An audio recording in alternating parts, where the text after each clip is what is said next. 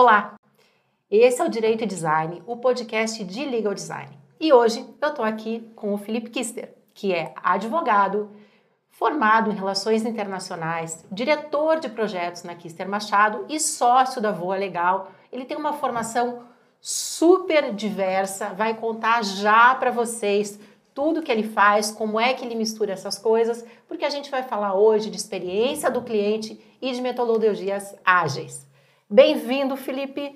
Finalmente, né, meu amigo? Finalmente, depois de é... alguns anos de pandemia aí, a gente conseguiu se encontrar. Né? Conseguiu, né? né? A gente já fez alguns projetos juntos, já trabalha juntos. Felipe é curitibano também. Sim.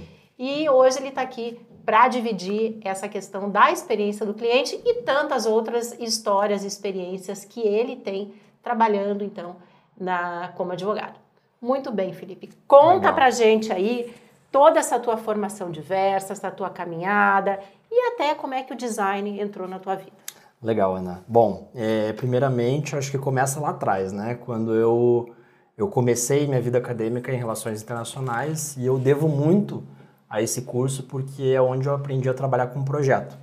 Então, é, tanto no meu estágio que eu tive, um estágio muito interessante na área de negócios internacionais aqui na Companhia de Urbanização de Curitiba, trabalhava com o desenvolvimento e gestão de projetos com diversos stakeholders. Então, me apaixonei ali nesse tema, né? Isso já faz aí quase 10 anos.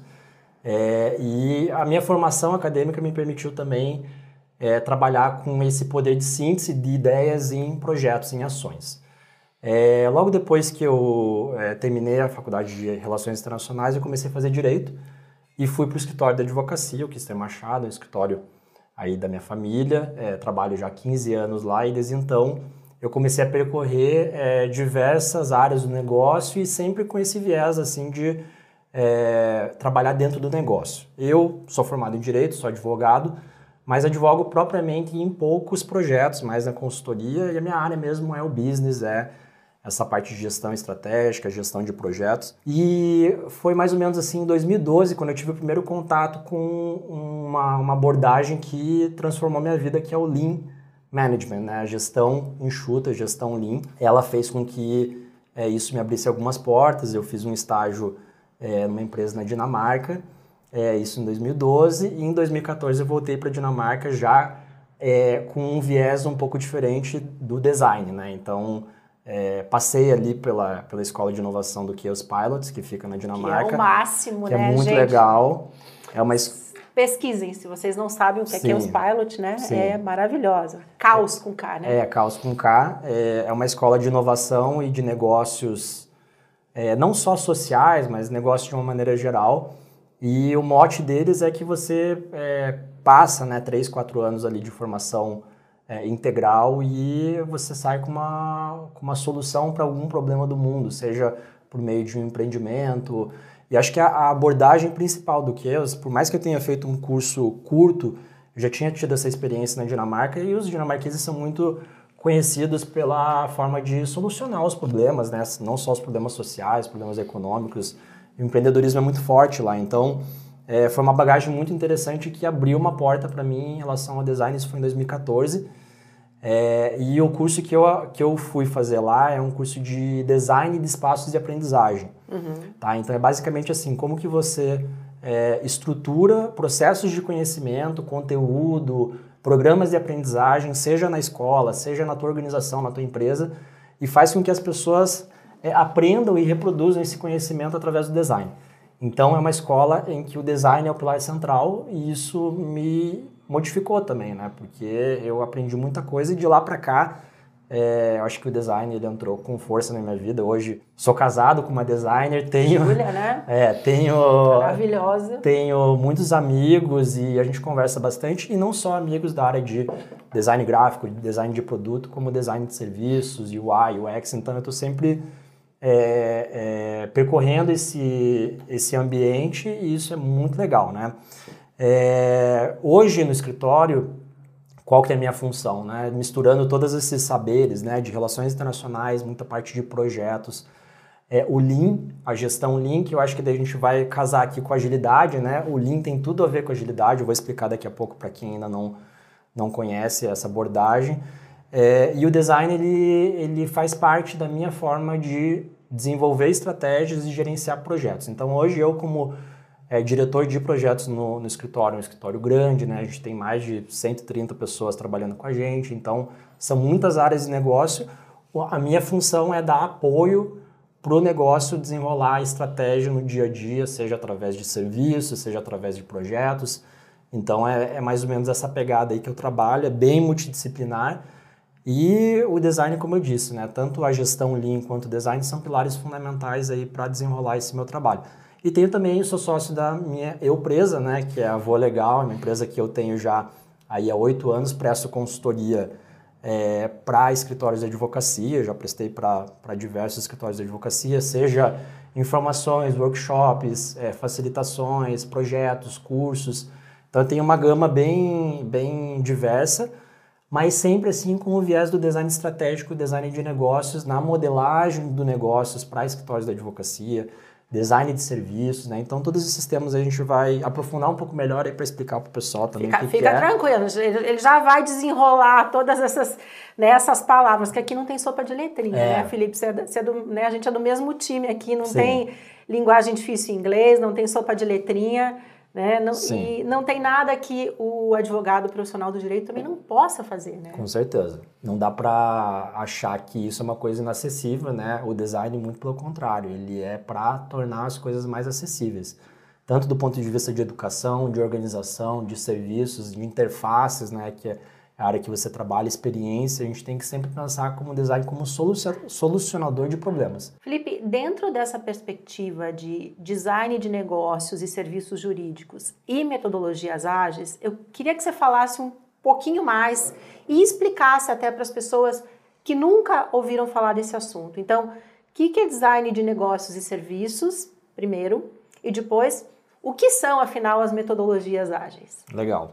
Eu vou inverter. Eu vou começar falando sobre métodos ágeis, porque tá. é, é, onde a minha história ela se conecta um pouco mais com por onde eu comecei, né? Como eu te falei, é, meu, meu primeiro contato com o Lean foi em 2012. Eu tive essa experiência muito bacana de vivenciar na prática não só o Lean da indústria, como o Lean de serviços, e eu vou contar aqui um pouco para quem não conhece o que, que é. Então, é, a gestão Lean, gestão enxuta, ela nasce lá no pós-guerra no Japão nasce dentro da, da Toyota, né, que é o sistema Toyota de produção. Apesar de ser algo bem mecanicista industrial, é uma filosofia, como toda filosofia japonesa, ela tem muito significado e muita sutileza. Então eu me apaixonei, sou, sou apaixonado pelos processos japoneses, né, por tudo que, que envolve a cultura japonesa. E a gestão enxuta, ela traz consigo uma forma muito especial de ver como as coisas funcionam no dia a dia da empresa.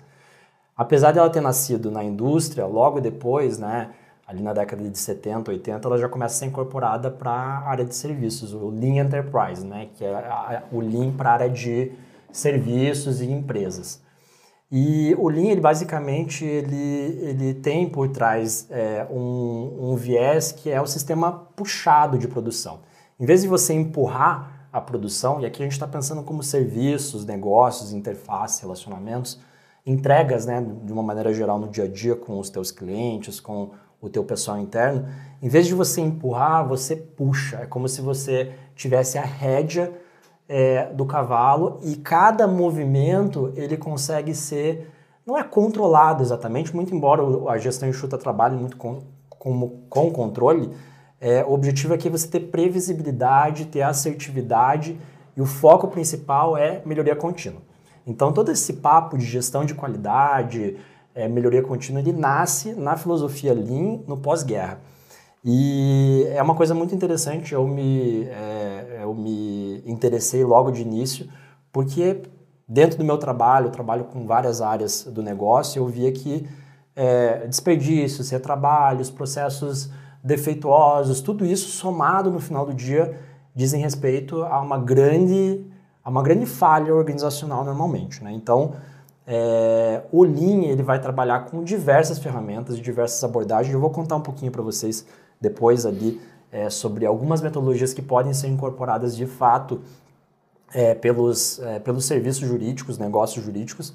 Mas só para vocês terem uma ideia, o Kanban, por exemplo, né, que hoje em dia é tão é, conhecido junto com, com o Scrum, ele veio, ele nasce no Lean, né? Porque ele nasce num chão de fábrica justamente para você ter gestão visual das tarefas. Então, essa sutileza, essa simplicidade que o, a gestão enxuta traz, isso também fez com que eu percebesse é, que as organizações elas têm funcionamentos muito parecidos, é, seja em, em, quando o tema é definição de processos ou indefinição de processos, assertividade desses processos, né? Então, toda essa estrutura organizacional ela está muito ligada à maneira como a gestão enxuta ela entende como resolver os problemas no dia a dia, tá? É, falado então um pouco sobre gestão enxuta, né? É, o design, que é um design que eu acabei seguindo, como eu falei para vocês, eu, é, enfim, tive algumas é, especializações tanto em design de serviços como em design estratégico, design thinking, tudo isso está dentro de um mesmo bolo, né? Uhum. É uma uhum. sopa de letrinhas, mas a gente sabe que é, tanto UI, UX, legal design, eles estão dentro de um mesmo contexto. É um jeito de pensar e de fazer as coisas. É um né? jeito de pensar, é uma abordagem de é resolução é abordagem. de problemas. Então, muitas vezes as pessoas falam, ah, o design ele é uma ferramenta, ele é um processo. Não é só isso. Não não gosto da palavra ferramenta né? nem um pouco, porque é muito mais do que isso. Sim. Né? A ferramenta é um negocinho que você pega. Quando você tem o pensamento, a abordagem, aquilo faz. Aquilo vem em cima, né, para baixo. Então, é, é, é, bem isso. É, e, e eu, eu vejo o design, não só o design thinking, mas o design de negócios, como um grande catalisador de soluções. Então, você consegue, dentro do teu processo organizacional, dependendo do tipo de treinamento que você tem, do tipo de equipe que, que você tem, isso vai depender muito de lugar para lugar, né? Tem gente que tem uma mentalidade um pouco mais rígida, tem organizações que já estão um pouco mais preparadas para incorporar esse tipo de abordagem e aplicar no dia a dia. É, para mim, hoje, como gestor de projetos, né, e trabalhando aí basicamente na estratégia do dia a dia do negócio, eu uso o design de uma maneira integrada. Não é apenas na interface, nos documentos jurídicos, na experiência do cliente. Eu tento utilizar o design como um pilar central que me guia na resolução de problemas. Então, aquele negócio do design thinking, né, que você primeiro você tem que criar uma empatia, depois você tem que é, identificar o problema, o desafio, propor soluções, prototipar, teste. Tudo isso, apesar de muitas, muitas vezes parecer algo abstrato, isso está incorporado dentro do meu método de pensar no dia a dia é, os desafios do escritório. Então eu sempre penso nessas camadas. É óbvio que a gente não é tão literal assim na resolução dos problemas. As pessoas acham que você tem que colocar. É, na... não, tem, tem uma coisa engraçada né, do design thinking. As pessoas acham que a gente segue isso assim, pá, pá. Mas você está fazendo um negócio, você, tá, você, você dá uma pesquisada, você entende, você faz uma entrevista, você vai pelo que você já sabe, daí você já está prototipando. Aí você está prototipando, você volta às vezes. Com certeza. Né? Aí você volta, daí, daí você vai e pula uma fase. Daí você... Mas a mentalidade do design, a abordagem, ela tá ali o tempo todo. Só que você não precisa fazer assim, né? Ó, certinho, né? Tipo o sprint, assim, uhum. agora vamos fazer hoje, né? Não é Sim. é assim que funciona, Sim. porque a vida não é assim, não. né? E você que está em gestão de projeto dentro do escritório, sabe melhor que tudo. Você está ali no olho do furacão, tem que fazer. Você só que depois que você se acostuma, começa a tocar meio de ouvido, você pega um negócio aqui e coloca. Eu acho que é meio parecido com cozinhar, sabe? É, você meio na intuição, né? Bota mais um pouquinho disso, tá faltando aquele outro, tá uhum. tá bom, experimenta, não. Sim, com Fulano, certeza. vem cá, o que, que você acha disso? Não, não tá rolando, né? É. E, a, e a coisa, é, é, muito legal você trazer essa, essa questão é, de que, primeiro, não é uma ferramenta, porque ele está lá em cima, né, gerindo tudo, e de que não é tão sequencial assim, é. né? Tem até uma imagem que, que demonstra né, como que o duplo diamante, que é uma é também assim é uma, é uma ferramenta barra abordagem do design de serviço e do design thinking também, como que seria é, na teoria, né? Que ele é convergente, divergente e ele, e ele se torna um duplo diamante, que é, são dois hexágonos, né? Mas não é assim. Não, na Porque a vida é caótica, é, como você bem disse, se você está com um problema, né, enfim, no teu escritório, um problema complexo, você não vai conseguir ter exatamente uma resolução sequencial e direta. Muitas vezes isso vai divergir, convergir e voltar porque as premissas de trabalho elas são diferentes e você é, é hipercomplexidade, né? A gente está num cenário humano organizacional completamente volátil, em que as premissas de trabalho muitas vezes mudam. Eu acho que o design ele vem assim para você é, criar como se fosse um guia racional e também filosófico, porque é, tem muito a ver com a colaboração, tem muito a ver com a prototipação, todos esses elementos que eu acho que faltam muito nas organizações hoje, hoje em dia. Né? Então, o fato de se trabalhar em silos, por exemplo, ele já é uma própria antítese do, do que o design prega. Né? Então, você conseguir interagir, permear outras áreas, permear outros conhecimentos, o próprio design sprint, né, que eu vou contar ali um pouco depois para frente, como que é a formatação disso. Tem que ser multidisciplinar, tem que ser visões é, multidisciplinares, porque é isso que vai fazer com que a solução do problema também seja mais completa. E dentro do design, daí respondendo a pergunta, bom, eu, eu particularmente assim já experimentei alguns tipos de design. Como eu falei, fui para a área de design de espaços de aprendizagem, que é algo assim que foi fundamental também para eu entender como modular o conhecimento, como modular o conteúdo, que pode ser expresso numa cartilha, num mapeamento de processos, numa forma como trans, uma forma de transmitir o conhecimento dentro da organização, para um treinamento né? para nossa própria equipe, para para a governança, para as lideranças, enfim. Então, como é que você vai instituir de fato o processo e como que esse processo ele vai circular dentro da organização de uma maneira efetiva? Isso tem muito a ver com design de experiência, design de serviços, que normalmente as pessoas acham que design de serviços é apenas para clientes. Não, design de serviços é para a tua organização também. Quando você cria uma interface lá onde as pessoas vão consumir um serviço interno, isso também é um design de serviços, né? É, aí eu, eu é, tenho aqui, por exemplo, o design de, negócios sociais, que foi algo que eu também experimentei. Tive um, uma experiência muito bacana, uma formação continuada de seis meses numa plataforma que chama Intento. Ali eu acelerei um projeto que é uma casa colaborativa que eu deixei aberta aqui em Curitiba de 2015 a 2017. Essa casa colaborativa ela era totalmente aberta, qualquer pessoa poderia entrar e é, usar a casa e pagar o quanto é, quisesse, né? Isso há, há, há, cinco anos a casa foi Bem fechada. no auge da economia colaborativa. Exato. Então ali foi também um, um processo onde a gente utilizou muito design para formatar é a organização mesmo, o tipo de organização, o tipo de linguagem, o tipo de colaboração, o tipo de negócio. Então a gente tinha designers lá, a gente tinha arquitetos, a gente tinha artistas. Foi muito legal e isso também me deu uma base bem bacana de como lidar com os diversos tipos de desafio, o design educacional também, né?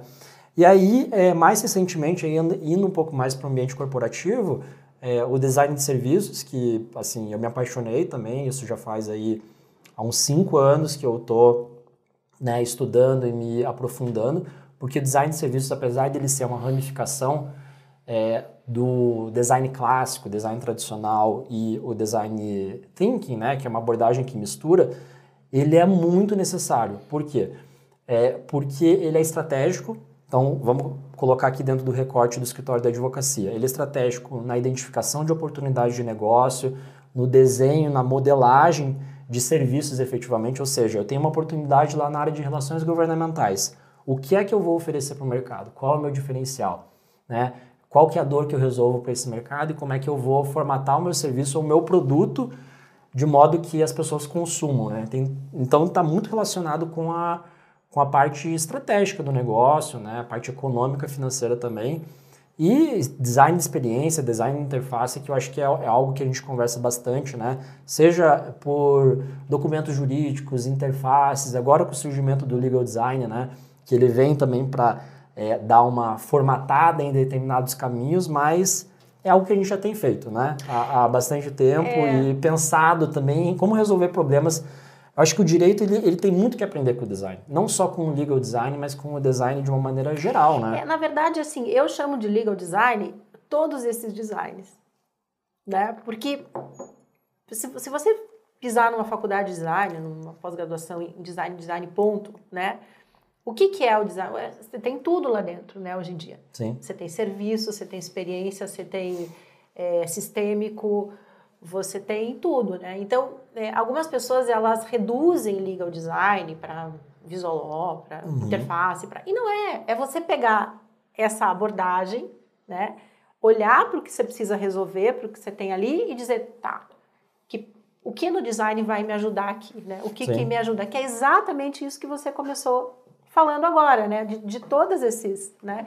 E e de tudo isso que está mais em alta aí pelo mundo é design de serviço hoje em dia. Sim. Porque é a economia que a gente vive, né? É, e, e, depois a interação, a, a interface, o visual vai entrar aí para uma camada, pra né? Para preencher, pra né? Para preencher o que precisa, né? Ah, precisa de comunicação aqui, visual. Ah, então tá bom, pronto, é isso. Ah, no, ah treinamento, pum, vem para cá. Então, é, é, é, muito legal a gente estar tá falando dessa questão da abordagem e das pessoas enxergarem né, essa tua experiência, essa tua vivência que vem lá de trás, né? É, juntando essas, essas pontas, né? Então, trabalhando na URBS, né? Indo, indo para Chaos Pilot, vendo é, espaços de aprendizado. Então, como que você vai juntando tudo isso, né? E um, um, escritório como você tá é um mundo, né? Sim. Você tem de tudo ali dentro Sim. em termos de necessidade, né? Para cliente interno, para cliente externo, para documento, para contencioso, para consultivo. Então, você, você usa tudo isso, é, né? As pessoas exato. pensam assim, ah, a pessoa, ah, mas o que, que isso tem a ver, né? Relações internacionais, com, trabalhou em, em agência de, de, de urbanismo, você usa, você consegue usar tudo. É é bem difuso, né? Como eu falei, assim, acho que essas, esses dois pilares, tanto a gestão enxuta, porque a gestão enxuta ela me dá o racional também do ponto de vista prático, né? É, gestão visual, gestão de projetos, a questão da, dos processos, né? E da identificação de processos defeituosos, da otimização de processos, toda essa parte de qualidade que a gestão enxuta e agilidade é, colado, né? Porque eu acabei não falando sobre isso, porque é, é um pouco mais a minha praia a gestão enxuta, mas também recentemente é, tenho mergulhado dentro do, do universo das metodologi metodologias ágeis, né? tanto do Scrum, a gente já rodou o projeto em Scrum no escritório, mas não é todo projeto, porque é algo que eu também, assim, eu não tenho necessariamente uma estrutura é, para gerenciar todos os projetos do escritório em Scrum e eu também não vejo necessidade. Eu não, eu não vejo necessidade de rodar Scrum em projetos de contencioso. Por quê? Uhum. Porque eu tenho um, um, processo bem definido ali interno que funciona. Agora, projetos de consultoria, projetos de tecnologia, em que o escopo tem que ser muito bem definido, a previsibilidade das entregas também tem que ser assertiva, e a gente rodar em sprints, né, depois eu vou contar um pouco para quem ainda não sabe né, como que funciona isso, é, faz sentido. Mas, de uma maneira geral, a minha, a minha lógica é justamente usar esses é, esses conhecimentos de uma maneira difusa.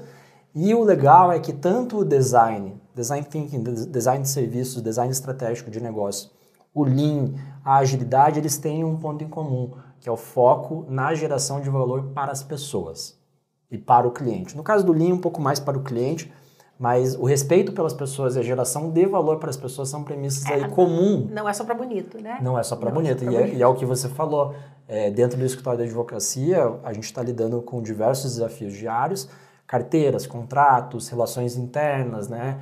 processos organizacionais. E quando a gente vê, tudo é um problema. Do ponto de vista até positivo, né? Problema como problema que tem solução. Então, se você tem lá um processo defeituoso, um processo de comunicação interna, uma interface de serviços em que as pessoas não estão gostando, não está funcionando. Eu dou um exemplo aqui, né? A gente tem um, um, um sistema é, onde todos os documentos do escritório estão numa interface digital. Qual é a dor que aquilo resolve para as pessoas dentro do escritório?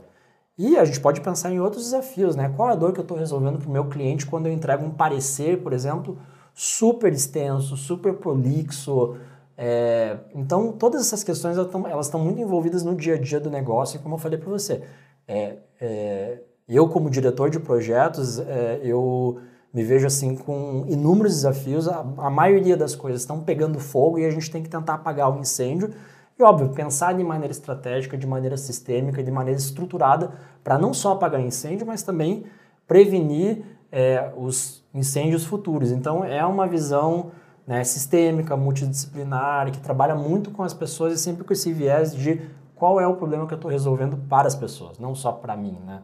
Deixa eu te perguntar um negócio. O que, que seria um caso clássico que aonde um, não sei, o Lean, o Scrum, poderia fazer a diferença dentro de um escritório de advocacia? Você, você consegue ah, pensar tem, num exemplo assim para as né? pessoas visualizarem assim nos seus escritórios? É, por exemplo, assim, o, o Lean, uma, uma, um drive muito forte dele é, é a otimização e a melhoria da qualidade dos processos, né? Então, é, uma coisa que eu vejo que é muito comum, não só em escritórios de advocacia, mas em organizações assim, é você não ter claro como que é o funcionamento da tua organização.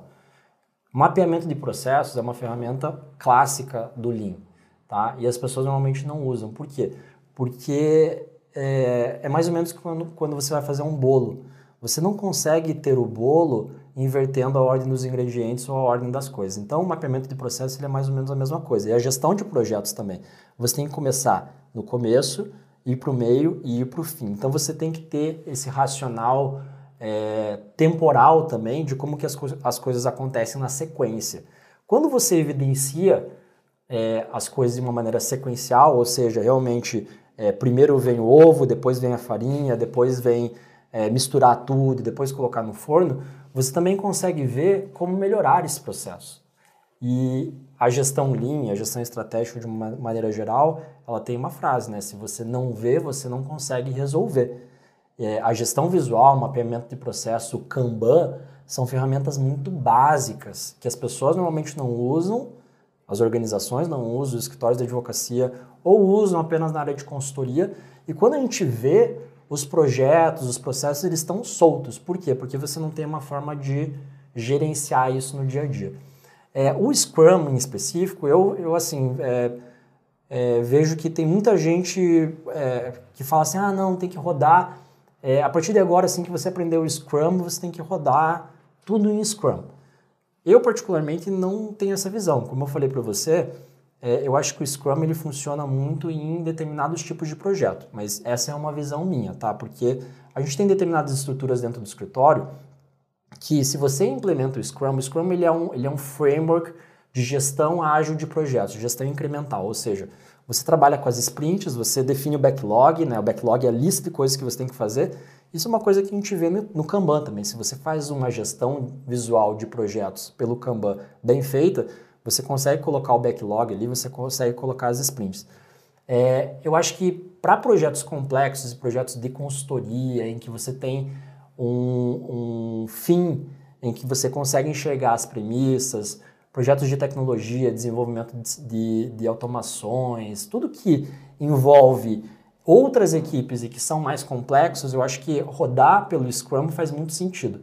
Porque você consegue ter previsibilidade, você consegue de fato empurrar as sprints e ter os retornos desejados. Mas eu também acho assim que é, é, quando a gente fala em métodos ágeis, as pessoas elas acham que é um pacote, do tipo assim, ah, eu tenho aqui uma caixinha e eu vou sair aplicando. Mas não é bem assim, né? Como tudo, como o próprio design, passa muito pela aprendizagem. Então, assim, o que é que eu preciso dentro da minha estrutura? Às vezes você é um escritório pequeno que o, o processo é tão azeitado, tão redondo, que você vai precisar de poucas correções, né? uhum. né? É, e dependendo da tua estrutura organizacional, é, você realmente está perdido, você tem processo que não é bem definido, você tem desperdício acontecendo na tua operação. Então são N tipo de projetos, né? Eu, eu, sempre trago também um exemplo de faturamento, né? Os escritórios de advocacia têm um problema muito forte é, com o faturamento. Por quê? Porque não é só enviar a cobrança, é todo o processo antes. Então, é, como que você define premissas do momento em que a oportunidade apareceu no escritório, como que você mapeia isso e como que você controla a vida útil dessa, desse contrato de maneira que exista de fato uma previsibilidade. Então é, é, o tipo clássico de desperdício que acontece. E quando a gente vê, assim, o Lean ele trabalha muito com. É, imagine uma parede que está cheia de vazamentinho e você vai meio que colocando esparadrapos ali naquele, naquele vazamento e você vai trabalhando com pequenos vazamentos que também quando você olha de trás você fala caramba isso faz parte de uma estrutura muito maior e aí eu consigo trabalhar no racional da essência, né? Do que está o que que tá causando esse problema né? dentro uhum. da organização. Às vezes é um problema é, de é, é extremamente hierarquizado, ou seja, você tem chefão, chefinho mandando e a informação não chega para baixo ou para o lado. Então, assim, são N formas de identificar problemas e soluções que, novamente, não existe aqui uma, um pacote completo para a área é, jurídica do tipo, é. tipo, ah, consuma aqui que você vai ter... É, eu, eu vejo assim que às vezes as pessoas veem todas essas né, metodologias, ferramentas, e aí é, querem usar muito no passo a passo, assim, engessadão, né? Ah, não, agora eu aprendi esse negócio, então isso aqui vou fazer aquilo, Né? E não é assim. Sim, né? É, com certeza. E, e à medida, lógico, à medida que a gente vai tendo prática e vai tendo né, cada vez mais experiência, né, como no teu caso, aplicando, aplicando, aplicando, você é, consegue pegar o que tem de melhor e entender, identificar, não, aqui eu vou fazer desse jeito, aqui eu vou usar essa, né, essa aqui. Acho que uma coisa que é fundamental, assim, que as pessoas, né, escritórios, enfim, elas tendem a perguntar é como é que eu aplico isso, né? E eu acho que, novamente, tem que olhar para dentro, tem que ver como que é a tua cultura organizacional e como que está estruturada a tua governança. Então, a gente conversa bastante sobre isso, né? As estruturas de poder na advocacia são muito rígidas. Tanto em escritórios da advocacia, você vai ver lá aquela configuração do sócio, daí do gestor, do coordenador. Eu e... brinco que é, é o, o sócio, o mais ou menos sócio, o menos sócio, o não sócio, mas todo mundo to, quer sócio. Né? Todo mundo tentando a vida inteira querer ser sócio. E eu acho que essa estrutura, ela é, ela é particularmente uma estrutura que está ela tá se esvaindo, porque ela não funciona mais, né? Para os desafios que nós temos hoje em dia. Então, quando a gente fala em agilidade, em design organizacional, design de negócios, seja lá qual for a ramificação que você vai aplicar, porque existe uma gama muito grande né, de possibilidades, a gente tem que pensar antes onde a gente está inserido, né? Como que é a cultura desse lugar e principalmente é, como que está a disposição das lideranças, daí eu falo, né, desses sócios, dessas governanças aí estruturadas na advocacia, existe de fato interesse? É, no Lean tem um ditado que fala o seguinte: é muito fácil você é, implementar processos Lean, o difícil é você manter. E acho que é com tudo assim, né, Ana? É muito fácil você começar pensando no, na experiência dos teus clientes e o difícil é de fato você manter isso no dia a dia. Por quê? Porque para manter você tem que ter pessoas orientadas para esse tipo de propósito. E, se, e para você ter pessoas orientadas, você tem que ter uma estrutura organizacional pensada para isso. Que ajude, né? Que ajude. Daí eu, eu trago aqui também uma, uma referência bacana, que é a questão das organizações caóticas, né? O que, que é isso? Dentro de um... É, esse é uma abordagem também de leitura organizacional. Você normalmente tem estruturas caóticas e estruturas organizacionais voltadas para a ordem, tá? Eu diria que 95% das estruturas no direito são voltadas para a ordem. É, e aí existe um meio termo, que são as estruturas caóticas, que elas misturam caos com ordem.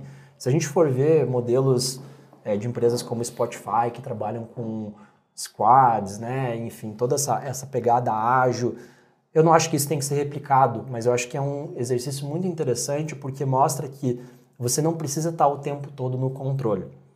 Só que o que acontece? Organizações é, orientadas para a ordem, normalmente elas têm muita dificuldade de abraçar o caos. Por quê? Porque o caos ele também ele é um pouco da perca de controle, enfim. É, o que, que acontece? Quando a gente tem aí esse novo cenário né, mundial, em que a gente está saindo de uma pandemia, as pessoas estão acostumadas a estar em casa por N motivos, né? São novos formatos de trabalho, a gente não pode fechar os olhos para isso. E aí a gente vem para uma estrutura em que você quer supervisionar, você quer controlar tudo, você quer ter previsibilidade de tudo. Tanto Lean quanto Design, eles não vão funcionar, eles vão ser uma muleta para um projeto empresarial que ele, na minha opinião, ele está fadado a, pelo menos, a uma manutenção do status quo, que é um status quo que as pessoas não estão felizes, isso assim, eu acompanho, e você também, né? N grupos, pessoas falando, ah, poxa, aqui no meu escritório é desse jeito, chefão, chefinho, e eu não sei de nada, não recebo nada, eu não participo de nada. É, por isso que eu digo que antes de pensar em métodos, em abordagens, você tem que olhar para dentro e falar, caramba, como é que tá hoje a minha organização? Qual que é a, o propósito? Qual que é a proposta de valor qual é o meu modelo de negócio e como é que eu vou criar uma governança em cima disso. Não é o contrário. Porque o contrário ele vai ser, ele vai ser um, uma peneira tapando o sol. Tem que fazer o básico primeiro. Tem que fazer o básico. E eu acho assim, queria trazer esse ponto da governança, que eu tenho pensado muito sobre isso e debatido também, de como não só né, as, os escritórios de advocacia, departamentos jurídicos é, falham na estruturação de processos de governança e como a governança ela cada vez mais vai fazer mais sentido e vai ser mais necessária para esse desenvolvimento de novas estruturas de trabalho e novas, novas organizações aí que a gente está vivendo.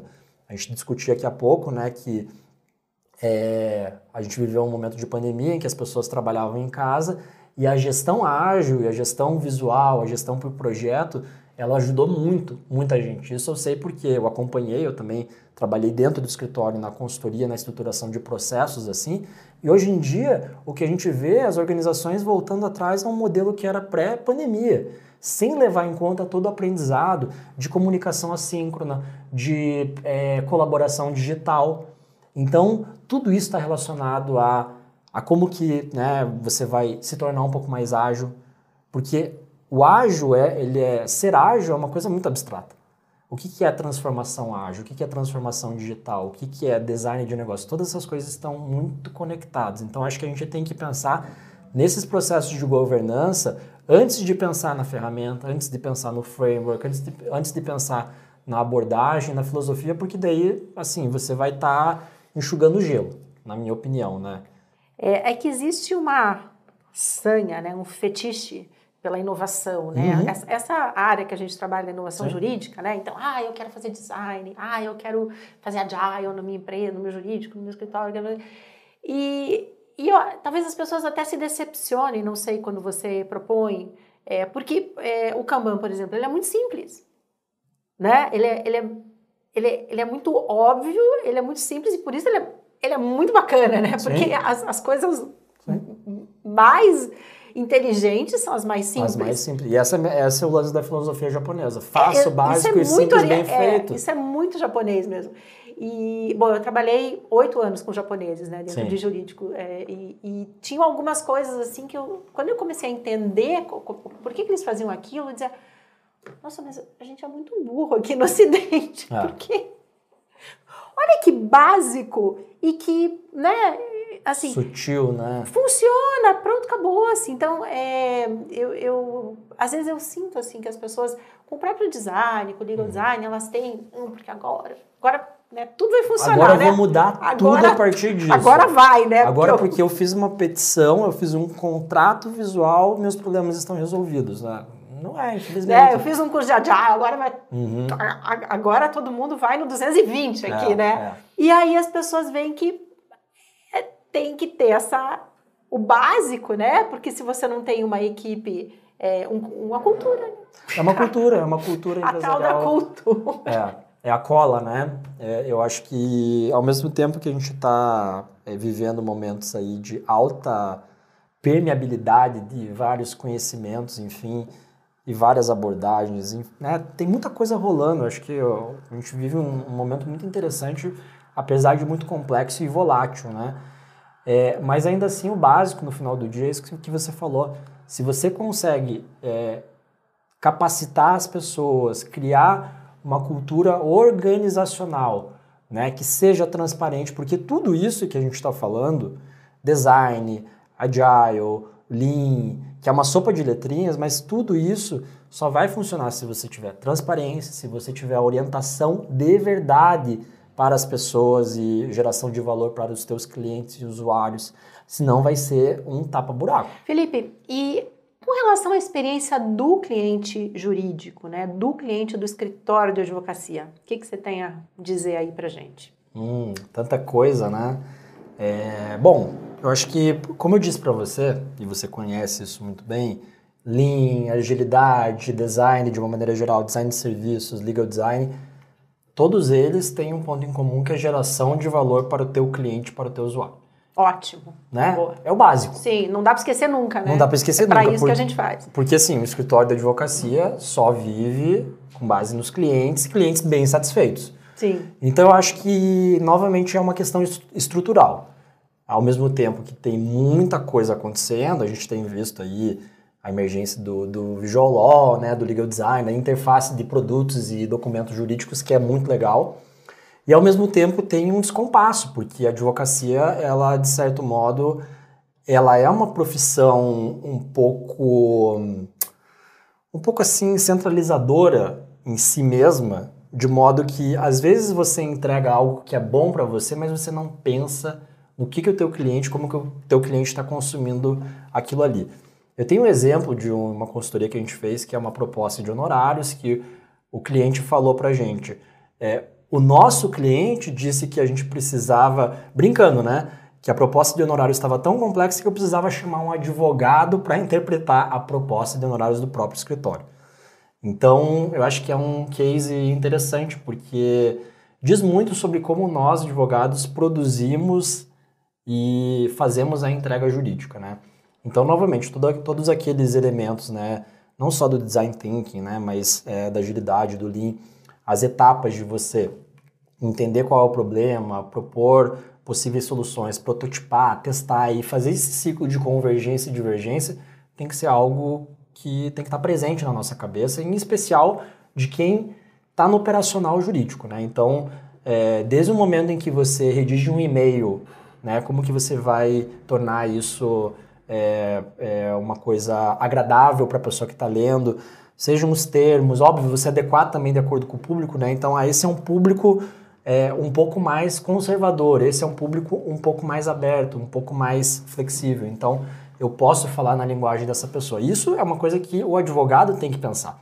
Não adianta a gente estar tá aqui com uma consultoria ou com uma é, gestão de projetos dizendo pense desse modo se você não conseguir internalizar isso, né? Então, eu acho que é um, é um drive aí muito importante em todas as estruturas, seja departamentos jurídicos ou é, escritórios de advocacia, e tem que acontecer muito no dia a dia.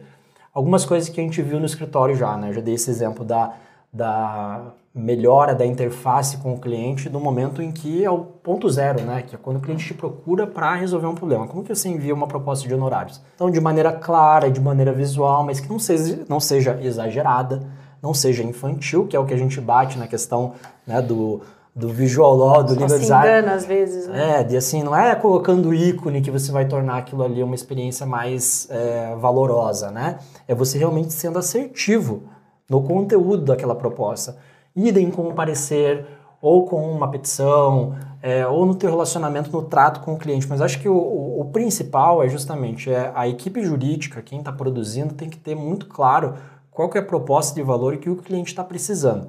E cada cliente precisa de uma coisa, não é assim que você coloca tudo no mesmo bolo, de maneira que você vai produzir é, produtos é, que funcionem para todo mundo. Acho que essa questão da personalização e da empatia, ao ajuste do, do, do teu discurso e da tua produção, da tua linguagem, tudo isso está muito relacionado a uma estrutura de conhecimento que a advocacia tem que começar a se adaptar de uma maneira um pouco mais rápida, eu diria. Né? Eu entendo que é uma profissão é, que lida com problemas sérios, problemas complexos. A gente não tem também que é, achar que é oba-oba e que é uma brincadeira, mas ao mesmo tempo a gente também tem que tentar encontrar um termo que funcione é, para o cliente. E, é. e não só o cliente, né? E não só o cliente, porque é aquilo que eu te falei, o design de serviços, ele, ele, ele trabalha muito com as pessoas.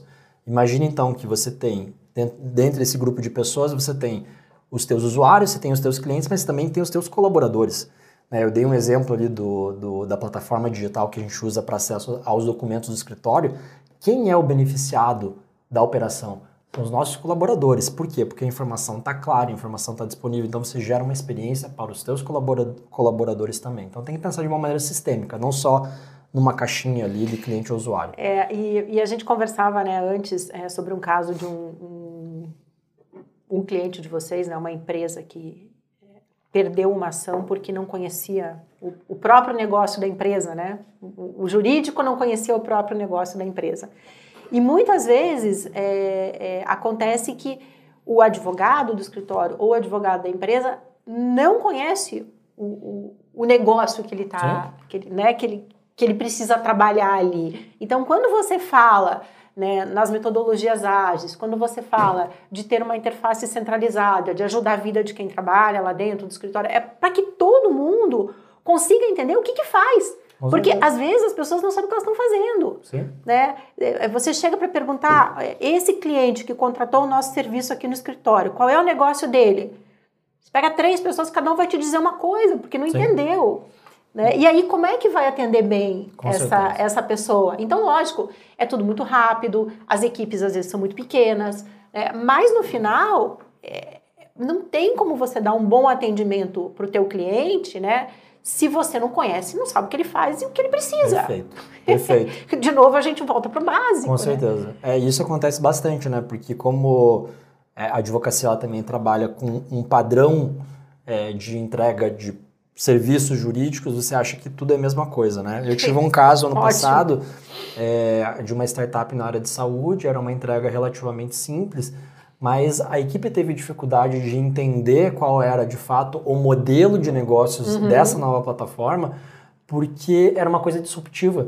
Então saiu um pouco daquele, daquele viés tradicional e a gente tem, teve que fazer um grande esforço de adequar a solução jurídica ao modelo de negócio do cliente. Então você matou a pau aí. Eu acho que conhecimento do teu próprio modelo de negócios e o modelo de negócios do cliente. Qual é a proposta de valor? Qual é o serviço ou o produto que ele está oferecendo e como que eu vou encaixar a solução jurídica dentro disso, né?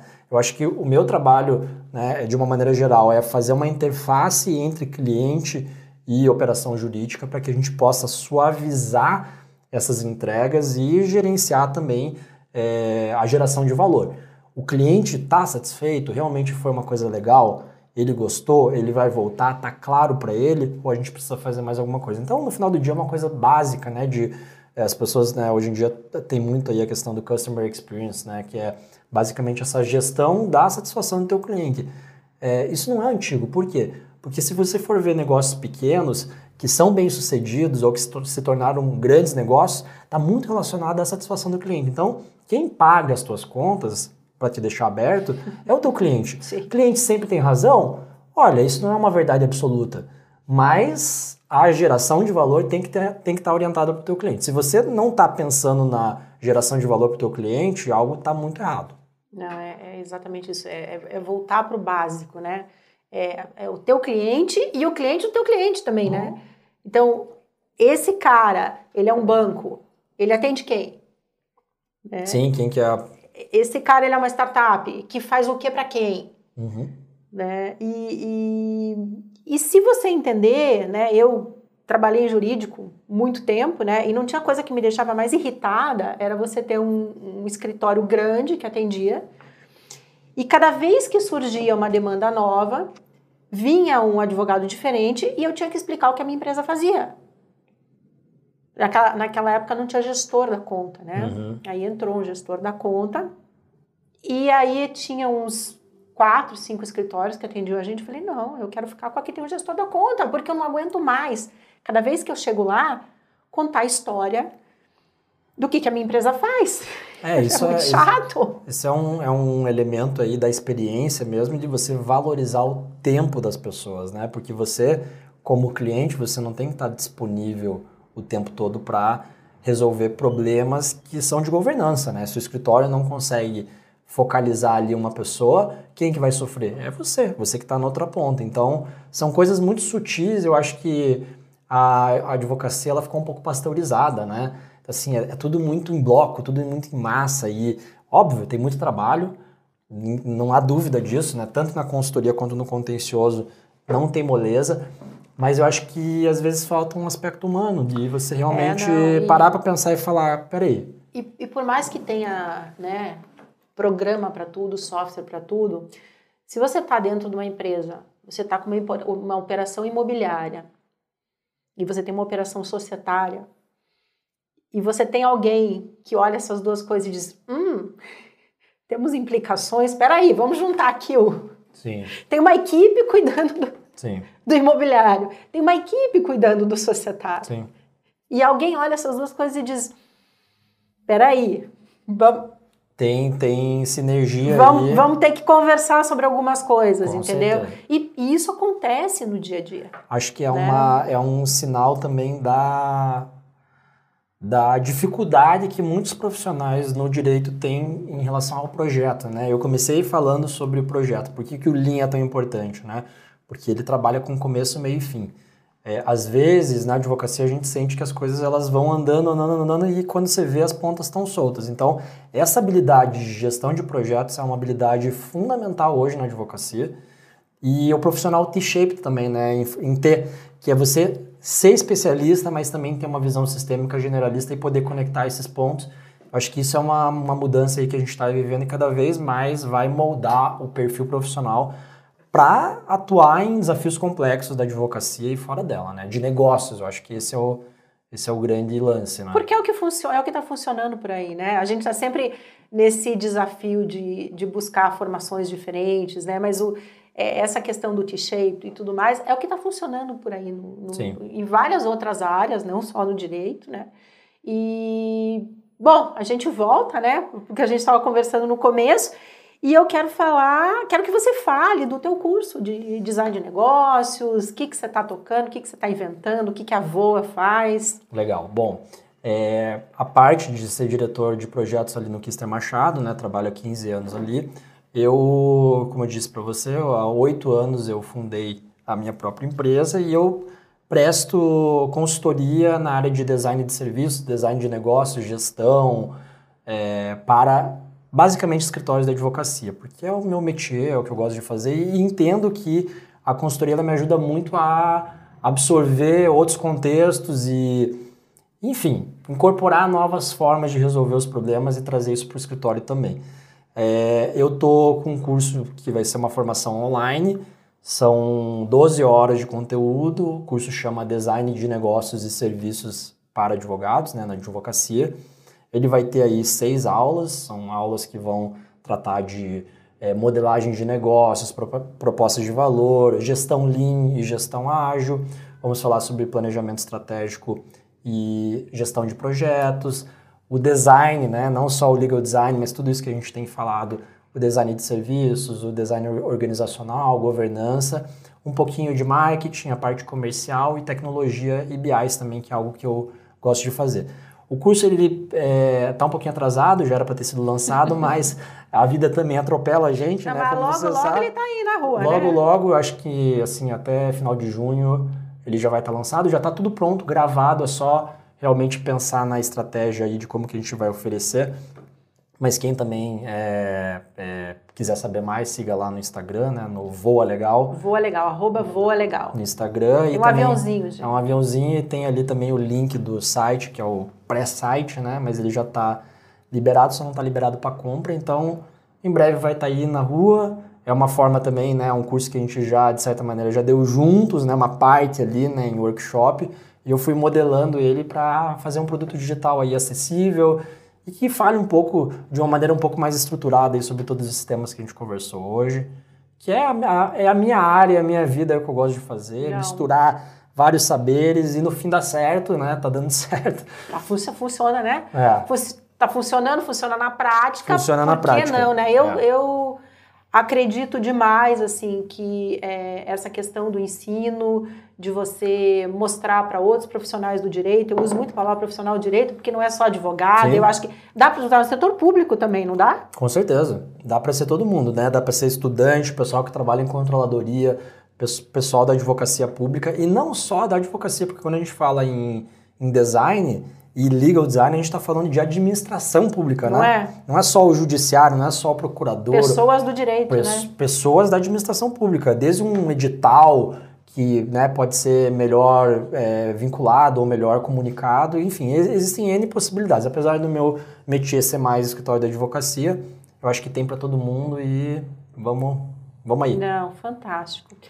Gente, muito bom essa primeira, né, primeira podcast com vídeo que a é. gente fez aqui, Felipe, Isso em aí. direto de Curitiba. Uhum, da nossos, chuvosa. Da chuvosa Curitiba, dos nossos estúdios do hotel. É. Né? Seja então muito, muito bem-vindo aqui a, sempre a, a, esse lugar. E eu que te agradeço. E muito legal, mais uma vez a gente está inventando alguma coisa diferente aí, juntos, né? Não, e é bom, é bom nos encontrarmos depois de uma pandemia, eu acho que isso é muito legal e estamos bem, né? Depois desse período nada fácil e agora retomando os projetos, que bom que a gente está aqui hoje. Fico à disposição aí para quem precisar. Trouxe alguns livros, né, rapidamente para comentar. Para quem tiver a fim de entrar nesse universo de agilidade, tem um livro bem bacana da O'Reilly, é, que é o Matt LeMay, Agile para Todos, para quem quiser. Para quem quiser começar, é bem legal. Tem um livro de design de serviços que também é uma colaboração aí de várias pessoas É, é um livro estrangeiro, mas muito completo. Para quem está no, para quem tá só no podcast, design de serviços na prática. Isso é design de serviço na prática. É uma colaboração de vários autores, tá? De vários designers. Então, para quem está afim de conhecer. E design de negócio do Roger Martin, que é também um livro bem bacana para quem está afim aí de conhecer um pouco mais essa visão integrada é, do design, não só de serviços, mas no negócio como um todo. E é isso aí. Beleza. Sigam Beleza. o Felipe nas redes, continuem aqui comigo, que a gente está sempre inventando moda, misturando coisas que nem a gente sabia que dava para misturar, né? É, é isso aí. E vamos, aí. vamos, vamos em frente. Valeu, Felipe. Valeu, obrigado. Tchau, tchau. Tchau, tchau.